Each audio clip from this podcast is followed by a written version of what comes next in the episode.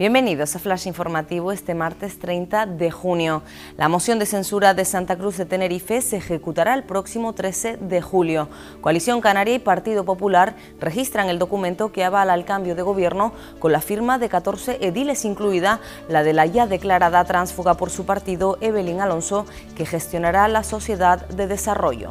Ciudadanos expulsa a Evelyn Alonso tras apoyar la moción en la capital tinerfeña. Su portavoz nacional, Melissa Rodríguez, ha explicado que en un momento tan crítico y de crisis sanitaria y económica, la estabilidad institucional tenía que ser la tónica. Además, acusa a los partidos que utilizan el transfugismo para desestabilizar la política en plena pandemia. La tasa de mortalidad por la COVID-19 en Canarias es la más baja de España. El estudio matemático covidmodel.es concluye que la probabilidad de fallecer por coronavirus fue más baja en las islas debido a la peligrosidad extra que supuso en otras regiones la saturación sanitaria a causa de la pandemia, con un porcentaje del 0,82% frente al 2,17% de media nacional.